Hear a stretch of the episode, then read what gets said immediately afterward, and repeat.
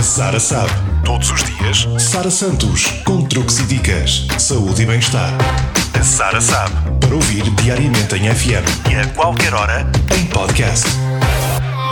A dica de hoje é para quem se sente sempre com fome. Nas dietas, para perder peso, geralmente é necessário reduzir a ingestão diária de calorias, o que leva ao aumento do apetite. A Healthline tem algumas dicas eficazes para reduzir o apetite sem desistir da dieta. Para começar, coma bastante proteína. Incluir proteína suficiente na sua dieta pode ajudar a promover a perda de peso, em parte por diminuir o apetite. Opte por alimentos ricos em fibras. Uma dieta rica em fibras pode diminuir a fome e ajudá-lo a ingerir menos calorias. Pode também promover a sua saúde a longo prazo. Escolha alimentos sólidos em vez de líquidos. Comer as suas calorias em vez de bebê-las em néctares, por exemplo, pode ajudá-lo a comer menos sem sentir mais fome. Beba café. Beber café, especialmente descafeinado, pode ajudar a reduzir a fome até 3 horas.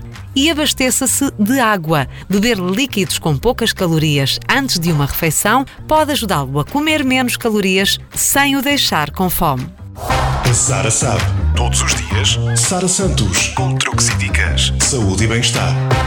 Sara sabe. Para ouvir diariamente em FM e a qualquer hora, em podcast.